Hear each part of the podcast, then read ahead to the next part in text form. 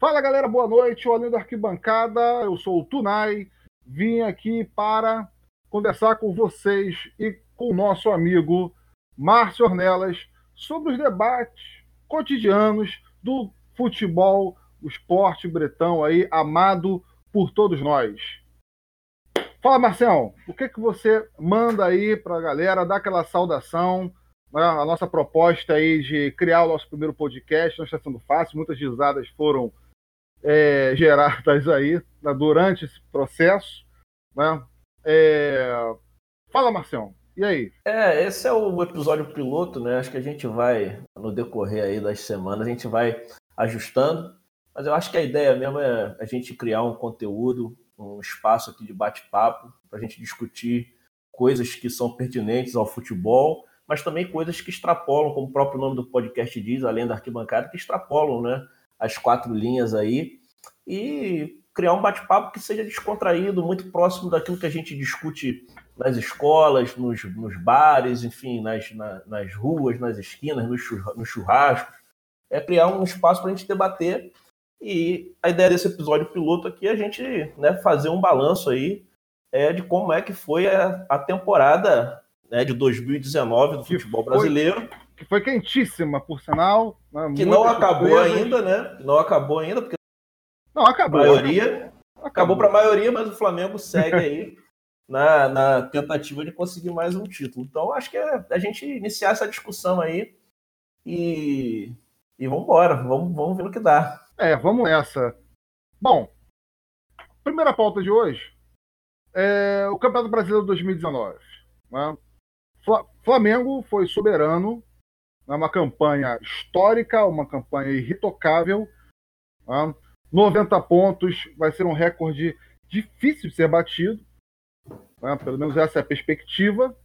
Até porque, pelo elenco que o Flamengo possui, pela estrutura que foi montada ao longo dos anos, né, dos últimos cinco anos, o Flamengo colheu frutos disso né, durante essa temporada teve algumas cartadas que acabaram dando certo, acabaram dando certo, é, como as contratações de Rafinha e Felipe Luiz e o Gerson, que deram que deu, um salto de qualidade para o elenco, além né, da ousada contratação do técnico português Jorge Jesus, né, até muito então sendo desconhecido por muita gente e até o fim do campeonato foi muito criticado né? Aí nós vamos entrar até mesmo nesse debate, né, que foi uma crítica, é, é, não pelo, não só pelo, não só pelo trabalho, né, que foi retocado, obviamente foi retocável, mas foi uma crítica com é, pitadas de xenofobia, pitadas de inveja, né? Nós vamos entrar nessa discussão agora, beleza? Márcio, vamos lá. Cara, eu assim, vamos a gente fazer uma avaliação do campeonato de 2019, né? De uma e aí forma a gente geral, vai, né? vai fazendo, falando especificamente do Flamengo, é, foi como você falou, foi uma campanha é, irretocável. É, só que eu acho que daí a importância da gente discutir algumas coisas é que extrapolam o que acontece só dentro de campo, dentro do estádio. Né? A gente tem que ir um pouquinho para além realmente da arquibancada para a gente entender, porque o Flamengo ele não ganhou de qualquer jeito, né? Ele ganhou e foi soberano. Então essa vitória do Flamengo na temporada de 2019 é, não dá para ser entendida se você não considerar os anos né, passados, né? Eu acho que desde 2013, se eu não me engano, que o Flamengo começa ali um processo de profunda reestruturação é, no seu departamento de futebol, da sua diretoria é, de como encarava o, o, futebol, tentando gerir de uma forma mais profissional. Passaram muitos anos ali com, com times muito ruins, né? Inclusive brigando para não cair, mas acertando as contas, é, se endividando menos, pagando, é, resgatando um pouco da, da grandeza né? da, da marca do que é o Sim. Flamengo, é, passando mais seriedade, mais confiança até o momento que as contas ficam ajustadas e você pode montar aí sem se endividar profundamente, porque o problema não é você ter dívida no futebol. É, dívida no futebol você cria, o problema é você não ter condições de pagar as suas dívidas, né? de você não ter condição de gerar receita para pagar as dívidas que você faz. O Flamengo, por exemplo, para construir esse elenco, gerou uma certa é, quantidade de dívida, né? Por exemplo, o parcelamento da, da compra do Bruno Henrique, etc. Algumas compras que o Flamengo fez que foram parceladas, mas que são dívidas que estão totalmente sobre, sobre, sobre administração, porque o clube hoje está organizado o suficiente para gerar receita. Então, tudo isso, Tomás, pô, fora de campo, fez com que o Flamengo conseguisse, de maneira saudável, montar esse super time. É por isso que eu acho que essa temporada do Campeonato Brasileiro de 2019, cara, não só do Campeonato Brasileiro, mas a temporada de, do futebol como um todo, ela vai ficar, ela vai ser um paradigma, né? Acho que a gente vai lembrar desse ano de 2019, porque esse ano de 2019 o Flamengo, com a sua reorganização é, fora das quatro linhas e com esse time, mudou o, o futebol brasileiro de patamar.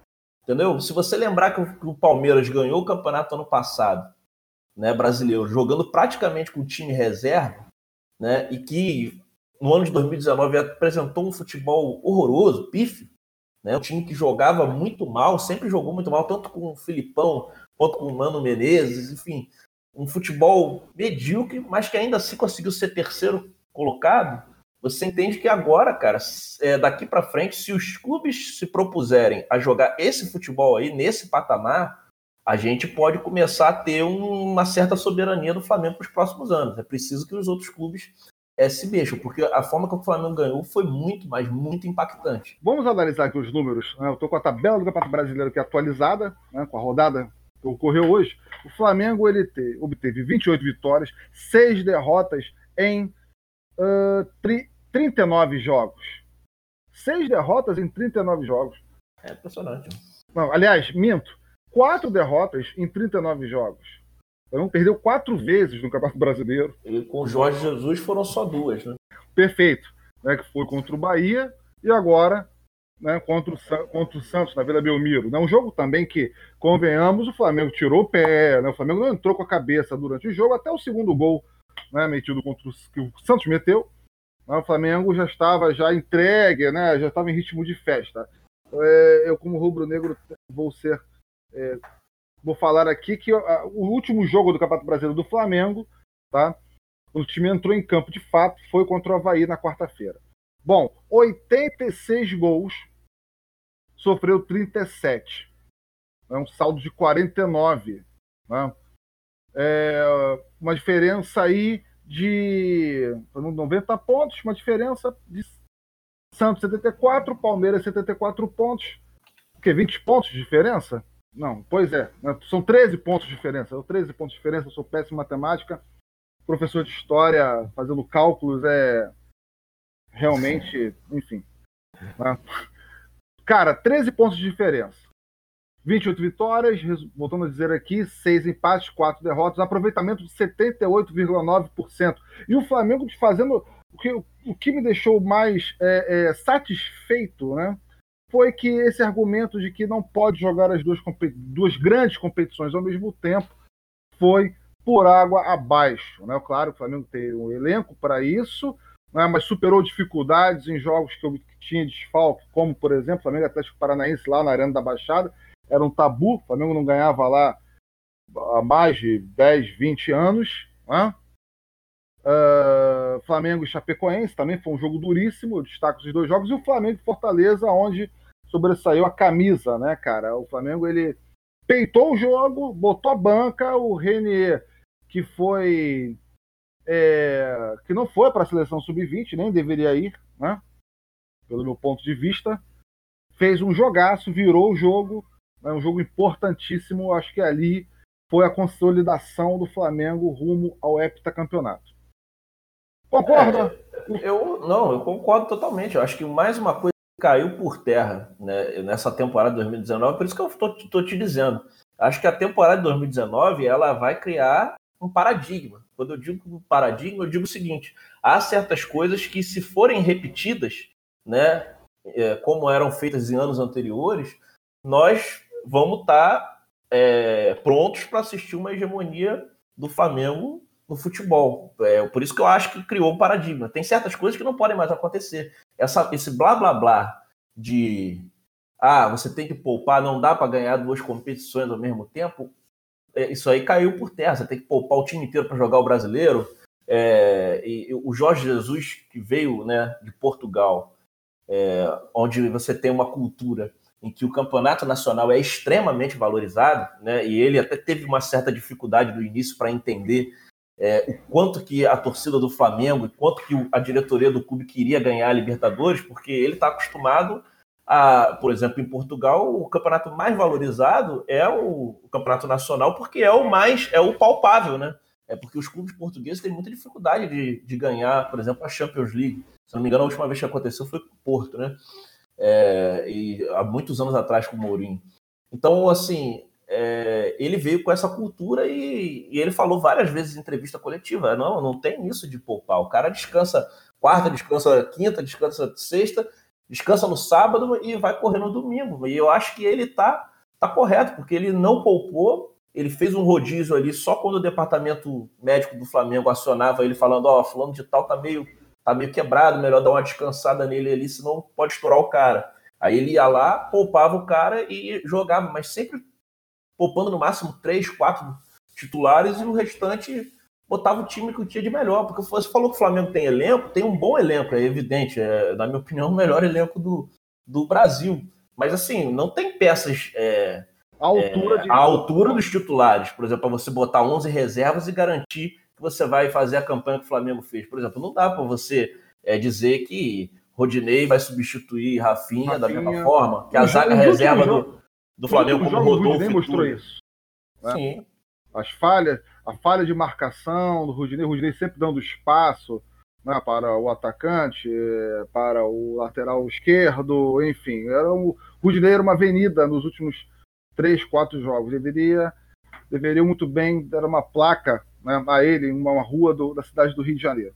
Mas. E, e, você vê o seguinte, ainda tem outra coisa. Você vê o, o, o Grêmio do Renato Gaúcho, que estava muito mal no brasileiro, e assim que foi eliminado pelo Flamengo da, da Libertadores começou a jogar o campeonato brasileiro com o time titular, deu uma arrancada. Sim. Né? Você o vê que o cara, o cara abriu mão de disputar, tendo um elenco melhor do que muitos aí no, no, no Brasil, e abriu mão de disputar o brasileiro.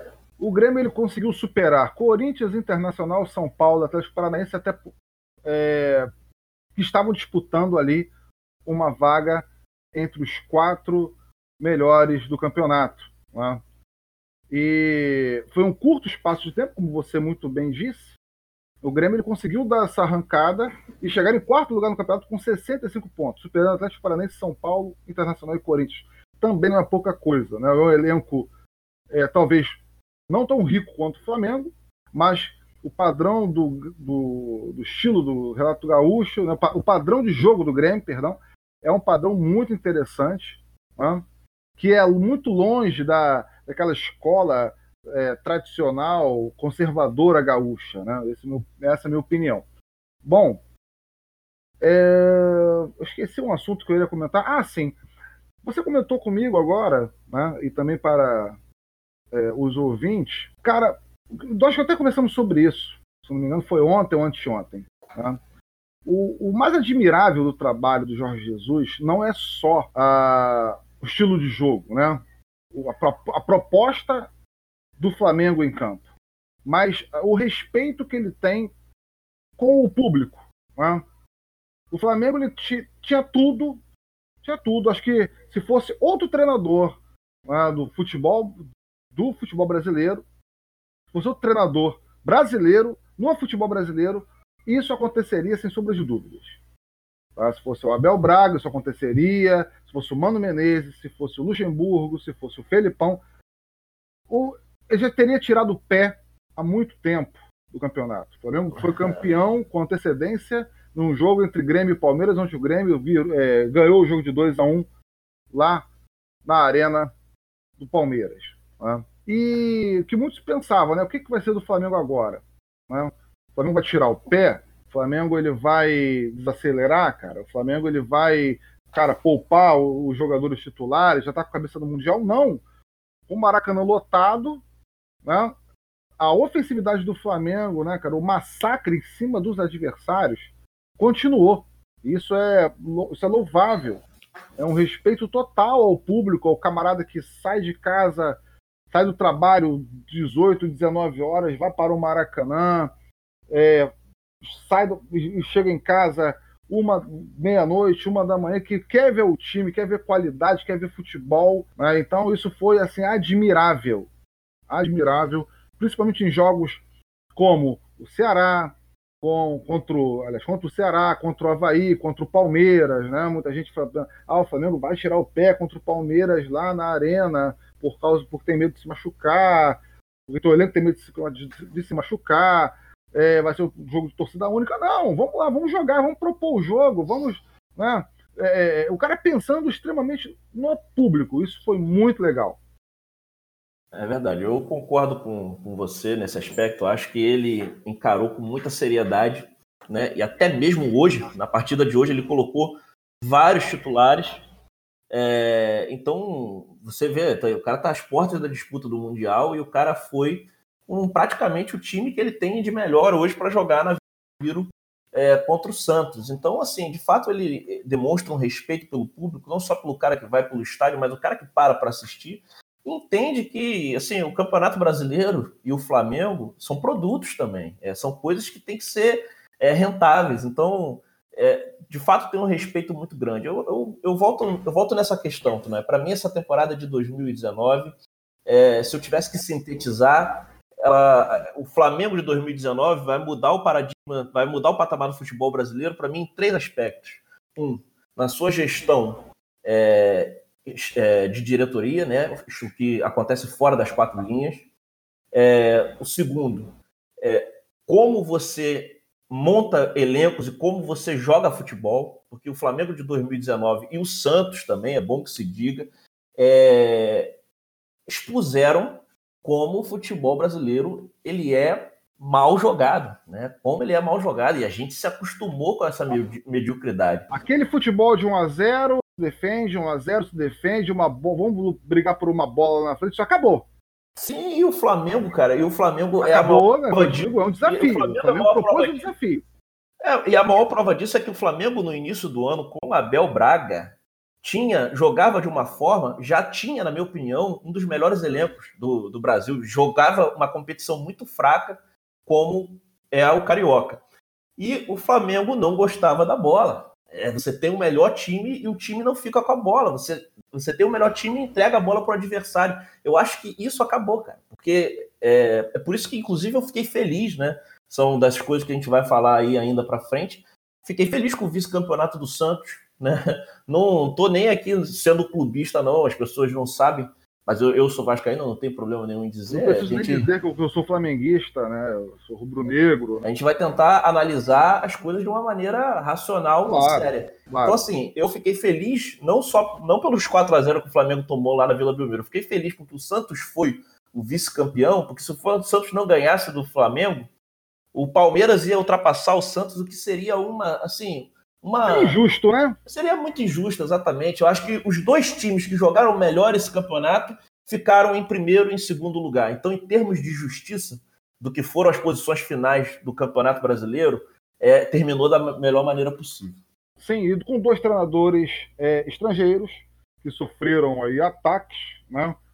É, principalmente do, de, dos treinadores né? do, do chamado, como diz Mauro César, do Clube do Vinho, que o, o Levir Coupe chegou a dizer que um treinador com tatuagem e que anda de bicicleta não tinha condições de ser treinador de futebol. Então foi o caso do São Paulo. Exato. Ah? Gente com uma mentalidade atrasada, tacanha, né? Não, só, não são só treinadores ruins. É, esses traços de xenofobia, né? Que você critica o cara porque o cara tem tatuagem, é, você critica o cara porque o cara gosta de ir à praia, anda de bicicleta. É uma coisa ridícula, né? Nós estamos falando de, de treinadores medíocres. Olha, olha, olha quem, quem ousou criticar Jorge Jesus. Foram vários, mas dentre eles eu destaco alguns aqui. Por exemplo, Alberto Valentim, é, Argel Fux, uh, são treinadores ridículos, né, que fazem trabalhos horrorosos, entendeu? Ignorantes, Exato. sem nenhum temor, tá? Conservadores, ignorantes, retrógradas, é, ah, como cara. que Alberto Valentim e Argel Fux conseguem, em pleno ano de 2019, ainda estarem em três clubes na Série A brasileira? Eu o Alberto Valentim, um clube grande, com a grandeza do, do, do, Começou o ano treinando o Vasco e agora está treinando o Botafogo, dois clubes gigantes estão na mão desse cara. Sim, o Botafogo ele demitiu um técnico que é o Barroca, que eu achava que, por mais que o, que o elenco do Botafogo fosse, fosse um elenco é, extremamente limitado, mas era um elenco que propunha o jogo com o Barroca, né? Na, na, como, como treinador. Né, que subiu agora, se não me engano, com o Atlético Goianiense. É. Né, é, e o Angel Fux, esse, né, sem comentários.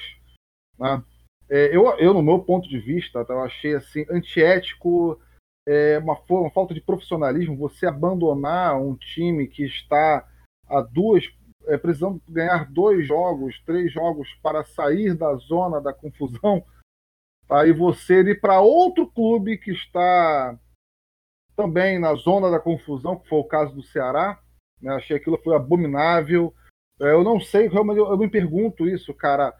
É, qual será, qual é a perspectiva do futebol brasileiro né? na mão, com, com essa mentalidade? Né? E Eu aí que se, ficar, se ficar, se essa mentalidade predominar, assim, as perspectivas do futebol brasileiro vão ser sempre ruins. Mas só que eu, com essa vitória do Flamengo esse ano, o desempenho do time, com o desempenho do Santos também, porque o Santos fez uma campanha que para mim é fantástica com o elenco que tem, ficou na frente do, do, do, do, do Palmeiras, tendo um elenco com um investimento três vezes menor do que o do Palmeiras, quatro vezes menor. Então, assim, cara, é uma campanha incrível. Então, eu espero que a partir disso, desse ano de 2019, é, com a exposição da mediocridade do futebol brasileiro, as coisas comecem a caminhar para melhorar, porque, assim, é, são duas coisas diferentes. Jorge Jesus e São Paulo incomodaram muito, né? Incomodaram muito, é, foram muito mal recebidos, foram muito mal recebidos aqui pelos treinadores brasileiros, o que é uma sacanagem, é uma injustiça, porque vários treinadores brasileiros já trabalharam fora do país. Filipão, por exemplo. Não, exato, o Filipão é um caso ah. notável. Que a, a, a. A população de Portugal adora o cara. Entendeu? Adora. Então, assim, foram muito bem recebidos e aqui os dois foram muito mal recebidos. Então, isso reflete também um pouco da mentalidade tacanha, né, retrógrada dos técnicos né, brasileiros, mas que também reflete, obviamente, é, como um todo a, a, mentalidade da nossa própria da nossa própria sociedade, né? Então, assim, é, essa é uma coisa. E a outra coisa não é exaltar é, é Jorge Jesus ou São Paulo porque são estrangeiros.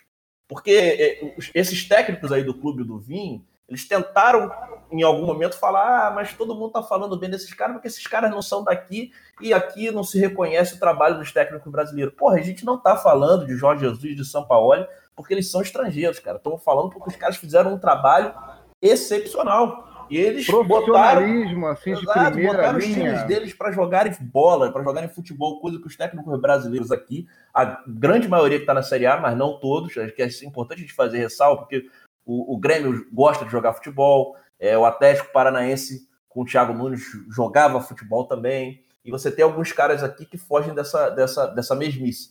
Mas, cara, nós estamos falando de Jorge Jesus de São Paulo porque os caras botaram o time deles para jogar futebol. E, e, foi bonito de ver, foi legal. É isso, a gente já encerramos essa pauta? É, eu acho que sim. Acho que para falar do Campeonato Brasileiro, como acho que a gente tem que pontuar é a tragédia do rebaixamento do Cruzeiro, né? Porque a gente falou aqui da campanha do Flamengo, falamos do vice do Santos. Uma tragédia anunciada, diga-se de passagem, né? é, pelo, pelo descaso, pela corrupção. Né? Nós sabemos muito bem quem são né? Os personagens envolvidos diretamente nesta tragédia. Né? É, bom, Zezé Perrella é um deles, e eu não preciso dizer mais alguma coisa. Sobre o jogo de hoje, Cruzeiro e Palmeiras, o que é que só você viu, Márcio? Não, a questão toda é a seguinte: a gente tinha praticamente certeza de que o Cruzeiro é, ia cair. É óbvio que a torcida é, ficava com uma esperança, mas o Cruzeiro não conseguia vencer, não venceu o CSA, não venceu o Havaí jogando em casa e dificilmente ia vencer o Palmeiras, entendeu? Então, assim, estava muito difícil para o Cruzeiro não conseguiram vencer. O Ceará ainda empatou o jogo que, mesmo que o Cruzeiro vencesse, já selaria o rebaixamento. E é como eu estou te dizendo, Tuna, é, a gente volta ao assunto para além da arquibancada. Não dá para entender o rebaixamento do Cruzeiro só olhando a temporada de 2019, porque a, a tragédia do Cruzeiro começou lá atrás. O Cruzeiro vem se endividando há muitos anos na mão de dirigentes irresponsáveis e muitos jornalistas fizeram várias matérias, muitos jornalistas sérios fizeram matérias é, relatando o endividamento do Cruzeiro ano após ano, que essa coisa chegaria num momento que ficaria insustentável. Então a galera, torcedor do Cruzeiro, tem que lembrar bem do nome desses camaradas aí, do Wagner Pires de Sá, do Itaí Machado, é, do Sérgio Nonato, enfim, todos esses caras que fizeram é, parte dessa, dessa epopeia que levou o, o, o, o Cruzeiro para essa tragédia. É, botar essa galera o mais longe do clube possível, mas também cobrar, cobrar dos influenciadores digitais, dos jornalistas que no início do ano, quando começaram as críticas e as matérias que apontavam a corrupção do Cruzeiro, muita gente defendeu esses, esses caras aí que eu acabei de citar, muita gente defendeu, muito youtuber, é, muito jornalista lá falava que não era nada disso, defendia a gestão do Cruzeiro, mesmo saindo cada vez mais notícias que apontavam a corrupção e o rombo do Cruzeiro, mas os caras foram lá e agora, agora que o Cruzeiro caiu é muito fácil, né? Tá todo mundo metendo pau nesses caras, mas agora a tragédia já tá, já tá selada. Eu acho que o rebaixamento do Cruzeiro, eu não sei, posso estar enganado aqui, posso estar falar uma, cometer um equívoco, mas eu acho que é um dos grandes, né, que vai para a segunda divisão é, em pior situação, porque está muito endividado, é, tem um elenco muito caro que vai ter que se desfazer de qualquer maneira, está muito endividado e vai ver a sua receita, as suas receitas reduzirem drasticamente. Eu falo isso porque, tipo assim, o Vasco caiu três vezes, então assim, a, a Série B não é o final do mundo, não é o fim do mundo. Você consegue jogar e voltar, mas a, a, a situação extra-campo do Cruzeiro está muito caótica muito caótica mesmo. Então é assim, é, é, vai precisar muito, o time vai precisar, o clube vai precisar muito dos torcedores. Muito mesmo. Agora, é, eu tô pensando aqui. Cara, o Cruzeiro foi campeão, bicampeão brasileiro em 2013, com aquela campanha irretocável. Tá? Eu acho que foi o último clube, além do com exceção do Flamengo, né? Que pode ser comparado ao, ao estilo de jogo do Flamengo, foi campeão brasileiro né, o, o, futebol ofensivo, né, com jogadores é, rápidos. O time, time do Everton Ribeiro foi um timaço, aquele time do Cruzeiro 2013. Eu não sei como o Flamengo conseguiu, na Bacia das Almas, eliminar a Raposa né, na Copa do Brasil. E em 2014 os caras também repetiram né, o feito. Né? Isso, em 2017, campeão da Copa do Brasil. Como é que esse time, como é que esse clube ele se degenera né, a passos largos em um curto espaço de tempo? Como você vê um clube indo para a segunda divisão, que foi bicampeão brasileiro há cinco anos atrás e é, foi campeão da Copa do Brasil tá? É, o ano passado, o ano retrasado também, se você me corrija, por favor, informação, né, em 2017 contra o Flamengo, naquela final, onde o Muralha ele só caía para a direita, né, mas é, acabei quebrando uma porta né, devido a esse acontecimento. Né, me custou 400 reais a, a, a quebração dessa porta. Né? mas, enfim, uh, como, isso, como esse clube se degenerou? Né? Voltando a dizer aqui, lá, passos lá. E, e a corrupção mesmo, que nós não estamos falando aqui é, isso de é, é, verdade, a corrupção é, é dinheiro que saiu do clube e foi para os bolsos de Taí Machado, Sérgio Nonato. O torcedor cruzeirense sabe disso, sabe disso. E graças às matérias que foram feitas aí no início do ano, que começaram a expor a situação do Cruzeiro, ainda conseguiram, conseguiram impedir que esses caras é, conseguissem um empréstimo, porque eles estavam tentando, né, alegando que o clube estava numa situação difícil, estavam é, alegando que tinham que pegar dinheiro emprestado e eles estavam se movimentando para pegar um empréstimo na ordem de 300 milhões de reais, que ia endividar ainda mais o Cruzeiro. Então, nós estamos falando de uma gestão é, corrupta mesmo, que foi não somente irresponsável, mas que foi corrupta. Né? Só que muita, só que é o que eu estou falando, muita gente por conta dos títulos, né? Porque foi bicampeão é, da Copa do Brasil também, bicampeão brasileiro. Então o Cruzeiro ganhou há pouquíssimo tempo atrás quatro títulos né, nacionais de expressão nacional que foram mascarando, de certa medida, em certa medida, foram mascarando a administração. A administração péssima que esses caras vinham fazendo. Porque geralmente isso não acontece. Por exemplo, o Vasco caiu em situações, né, nas três vezes situações, em que o clube vinha mal administrado, não ganhava nada e todo mundo estava vendo que estava mal. Então ninguém passava pano né, para as administrações que estavam lá. Só que o caso do Cruzeiro é diferente. O caso do Cruzeiro vem de, de muitas vitórias que foram servindo como cortina de fumaça para esses é, dirigentes responsáveis e corruptos que passaram pelo Cruzeiro e afundaram o clube. É, é isso. Né? É, eu, particularmente, eu torci para que o Cruzeiro caísse. Né? Eu, não, não, não, porque eu, eu, eu, olha só, cara, eu, o Cruzeiro para mim se tornou o clube mais insuportável do futebol brasileiro. Né? Depois daquela da declaração, se eu não me engano, de semana passada, do Zé Perrella, onde ele disse que ah, um jogador de futebol, né, ele quando deixa. Olha, de um, dois meses, três meses, você recebendo não fazer diferença nenhuma. Aí você vê o amadorismo, né? É, ou seja, o cara quer chamar pra galera, o cara quer colocar os jogadores do Cruzeiro, que eu digo aqui, que também tem a sua parcela de culpa, Thiago Neves, que, eu, que o diga, né? ele, sua panelinha, né? cara, mas você, você jogar pra galera isso, você, cara, isso é um, é um amadorismo, é uma, é uma safadeza, né, cara, sem, sem tamanho, sem escrúpulos. É, então, inaceitável. Né? É inaceitável. Né? É uma coisa é o clube estar com uma é, má administração, como o Fluminense já teve, tem ainda, né? Mas enfim, péssima, uma péssima administração, como o caso do Botafogo, como o caso do Vasco, né?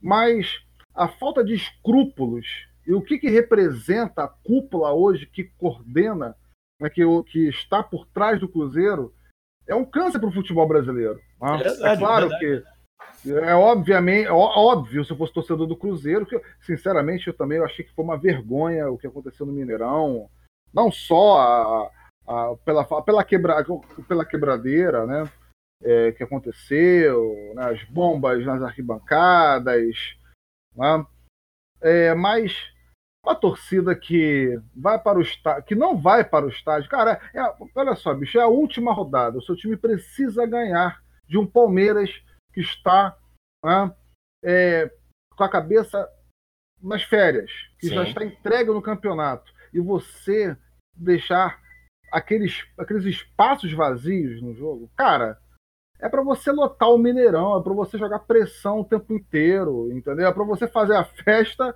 ganhar forças para fazer uma festa que você não fez o ano inteiro, cara. É uma vitória que o clube precisa. Sim, sim parece que a torcida do Cruzeiro já estava entregue. Mas é, é aquilo, estava muito difícil. É, o, o, o, torcedor cruzeirense, claro, tentava né, acreditar um fio mas estava muito difícil achar que o Cruzeiro é, se, sal, se salvaria. Infelizmente, cara, é, enfim, pelo menos algumas coisas disso tudo boas aconteceram. Por exemplo, o Zezé Perrella é uma figura nefasta do, do futebol.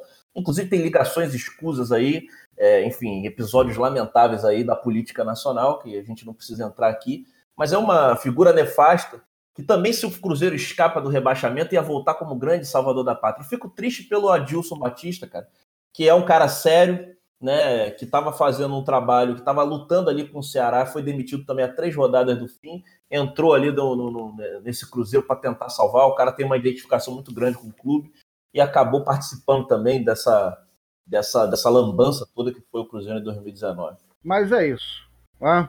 A mobilização da torcida do Vasco né? foi uma mobilização popular né? que eu considero é, como uma das mais importantes, um dos mais é, um dos acontecimentos mais importantes do ano. Tá? Ou seja, a torcida, a torcida vascaína botou o pau na mesa, tá? Desculpe a minha expressão, foi para dentro, né, cara, comprou a briga pra, para acreditando na reestruturação do Clube de Regatas Vasco da Gama.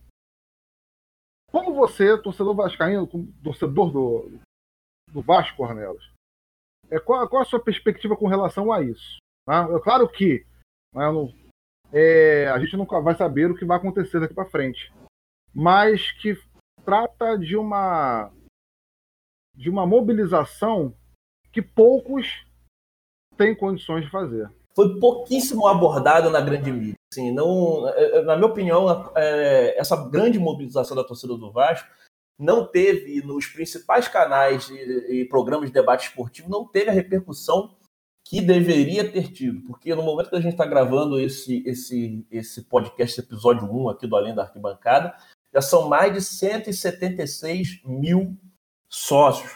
E num momento que o clube está muito mal, né? tanto fora de campo, né? aliás, fora de campo está iniciando, está né? Tá esboçando um processo de, de reestruturação. É, mas dentro de campo também, com anos de resultados desportivos é, ruins, né? brigou para não cair esse ano. Ano passado escapou do rebaixamento na última rodada por um ponto. É, então, um momento que o clube vem muito mal, mas essa, essa diretoria, que é bom que se diga aqui que eu, particularmente, eu não tenho, gente, ligação nenhuma é, com nenhuma corrente política dentro do Vasco. Aqui eu vou dar minha opinião, é, a opinião que eu acho que, que tem que ser dada de, da forma mais isenta possível. É, o Campelo ele começa a gestão dele com uma resistência muito grande da torcida pela forma que ele entrou, porque foi a primeira vez que é, um candidato, né, que no caso foi o Júlio Brandt, que ganhou a eleição com os sócios, perde no conselho, né? Então, o que aconteceu ali foi uma espécie de golpe, a gente poderia dizer assim. Então, o Campelo começou a, a gestão dele muito, de forma muito contestada pela maneira torta que ele entrou, né? Mas é preciso dizer que o VAR, ele tem um acerto, né? Aliás, dois acertos que são é, consideráveis, que foi apostar é, na mobilização e na força da torcida vascaína. É, então ele é, barateou o plano de sócios e eu vi assim, muito torcedor do Flamengo, do Fluminense e tal, do Botafogo, faz parte da, da zoação do futebol, a gente entende. Muito torcedor sacaneando, né? Que você. É, o plano de sócio do Vasco, falando, ah, você compra um fandangos a três reais e, e vira sócio. É, vira sócio torcedor. Tudo bem, faz parte da zoação. Mas para a gente falar de forma séria, gente, o futebol brasileiro está caminhando no sentido da elitização do futebol, né? Do pobre não conseguir mais entrar é, no estádio, porque os ingressos estão 70, 80, 100 reais.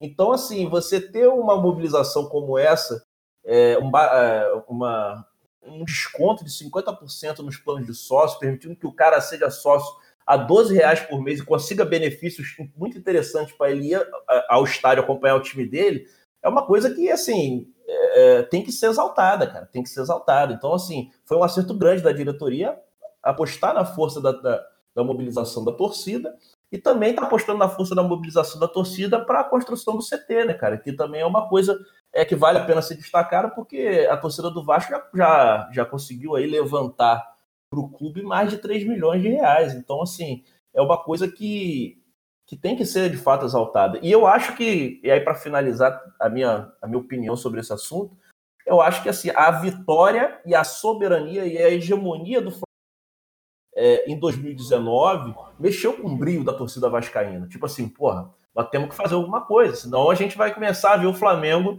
enfileirar título aí e a gente com uma torcida grande, com um potencial de arrecadação gigantesco que esse clube tem, é, com uma torcida que é nacional, né, como a do Vasco, ter que fazer alguma coisa. Então, eu acho que também a, a reação da torcida do Vasco passa muito pelo passa muito pelo bom momento do Flamengo, né? Passa muito por essa hegemonia que o Flamengo teve em 2019. Essa mobilização do torcedor do Vasco, Vasco historicamente né, tem é, feitos assim inacreditáveis nas, na história do futebol brasileiro, né? Foi um clube que, te, que foi pioneiro na inserção de negros no futebol, né? É, e é um clube né, de origem popular. Né? Aliás, é um clube popular. Né? É o, tem a quinta maior torcida do país. Cara, é, foram três feitos assim é, maravilhosos que, que aconteceram no, que aconteceram no, no futebol brasileiro, né, que, for, que foram saudáveis para o futebol, independente da, da ordem, né, é, do seu, do seu grau de importância cara, a torcida do Flamengo ocupando o aeroporto, né, o Aeroflá, a mobilização da torcida do Flamengo nas ruas do Rio de Janeiro, tá, da, no pré e no pós-título da Libertadores, centenas de pessoas na Presidente Vargas, na Central do Brasil, né, na Rio Branco, aquilo foi inacreditável. Essas ruas foram milhares, né? É, milhares ali. Milhares de pessoas, né? centenas de milhares de pessoas nas ruas do Rio de Janeiro. foi assim, cara, admirável. Eu deixou assim com lágrimas nos olhos. Eu assisto esses vídeos, né, cara? Sempre quando eu posso. Né, e que qual a importância disso? O que a gente pode destacar com essa mobilização? Né? É que o futebol ele deve também servir tá, a sua base, que é a população, cara. Não, não é só a população ter que servir ao futebol. Não. Vou fazer um comentário aqui. Cara, eu, nas vésperas do jogo, né, do Flamengo e River Plate, no dia 23 de novembro, Alcântara, né, aqui em São Gonçalo,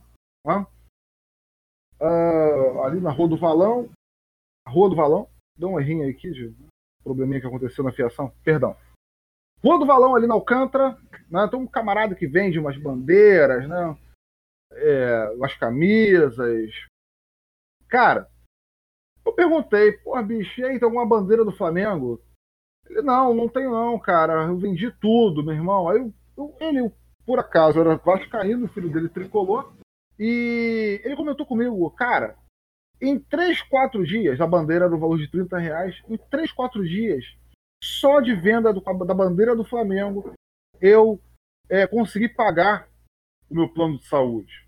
Isso me fez pensar no seguinte, cara, olha o que o futebol proporciona pra, pra, para a população. Né? Como, é, como, pode servir de oportunidade para a população. Né? E, aqueles, e, e, essa gente, aquela, aquelas pessoas que estavam na Rio Branco, na Central do Brasil, na Presidente Vargas, cara, na, na, na Ponte Rio-Niterói, nas barcas, fazendo aquela festa, são pessoas que, cara, não tiveram ou não tem, o grande parte deles não tem oportunidade de frequentar os estádios pelos preços exorbitantes dos ingressos, cara. Né? Nem todos têm nem todos têm condições de tirar do seu bolso 80, 90, 100 reais ou mais, tá? Para ir aos jogos dos finais de semana. É, e o estádio de futebol hoje virou um programa caro, virou um programa de, de bacana. Ah, porque. É, sim, porque, cara, não é. E detalhe, você não. Qual é o retorno né, que o futebol proporciona para essas pessoas, além do jogo? Nenhum, né? É, sinalizadores é, não podem, né, cara? Agora, os clubes que organizam aquelas as fumaças, né? Eu acho ridículo aquilo a, a, aquela política do enxuga-gelo de proibir torcida organizada. A gente pode discutir isso na próxima semana, é uma outra pauta. É, o valor dos ingressos, a consumação dentro do Maracanã é uma consumação cara. Né? Eu gasto em média, eu não tenho filhos, né? então eu gasto em média, quando vou ao Maracanã, fora o ingresso, 50, 70 reais. Fora o ingresso. Né? Então imagine um pai de família né, um trabalhador com um ou dois filhos e a sua companheira né, indo ao estádio. Então a gente pode analisar, cara, que cara foi muito importante essa, essa, essa mobilização, né, para mostrar que o futebol é um esporte popular, né, apesar daqui, aqui do Brasil a gente sabe, né, que teve as suas origens aristocratas. E além disso, além disso, cara, a, a campanha do Flamengo, como nós já destacamos aqui, né, que rompeu, né, cara, com os traços do futebol conservador, do futebol por 1 a 0 de que ah, não é ou o time joga bem ou o time é campeão. Não, é possível jogar bem, é possível propor um bom jogo de futebol, tá? É, e ser campeão, né? E é obviamente a torcida do Vasco aí fazendo essa mobilização que eu achei fantástico, né? É, eu achei que o clube está, é, cara, o torcedor está se apropriando do que é dele, né, da sua paixão, né, está com o objetivo de reconstruir o clube sem nada em troca. Isso é muito bacana. Eu destaco esses três pontos aí como é, o principal é, fator aí, cara, para uma, uma coisa bonita que precisa ser resgatada dentro do futebol brasileiro. Sim, a, a, a festa da torcida do Flamengo foi assim, fantástica, principalmente né, o dia que ela, ela recebeu o time, quando o time retornou né, de Lima é, vindo já campeão da Libertadores. É, mas é a prova que a gente está sempre falando aqui, cara. A gente é, que gosta desse esporte, do futebol, tem que estar tá sempre batendo na tecla. É necessário é, lutar contra o avanço da elitização do futebol. É por isso que eu acho que essa. O que, que é o clube, o que, que é um time de futebol sem a sua torcida, mas não essa que quer transformar o estádio num, num teatro. Né? Tô falando da torcida popular mesmo, do povão, como foi é, na Presidente Vargas naquele dia da festa, é, da comemoração do título da Libertadores e também do Brasileiro, né? Que horas depois o Flamengo já também matematicamente é, viraria o campeão brasileiro. Agora, é, é, por isso que eu acho que essa ação da, do Vasco de, de, criar um plano de sócio torcedor, de dar um desconto a 12,50 com vantagem real, com desconto real no ingresso, é, e essa adesão em massa de 177 mil agora, né? No momento que a gente está gravando aqui, era 176, mas já, já cresceu um milzinho aí. 177 mil pessoas. Então mostra que tem muita demanda e muita vontade do, do, da população de ajudar o seu time de coração, mas dentro das suas condições. É, tudo bem, a gente sabe que a situação do Flamengo hoje é uma situação financeiramente muito favorável. O time está ganhando títulos, então ele teoricamente não teria tanto a necessidade de você baratear é, o, o, preço do, do, sócio torcedor, porque as pessoas estão se associando ao Flamengo pelo simples fato de que o time está bem, e isso é, facilita né, na fidelização do sócio torcedor.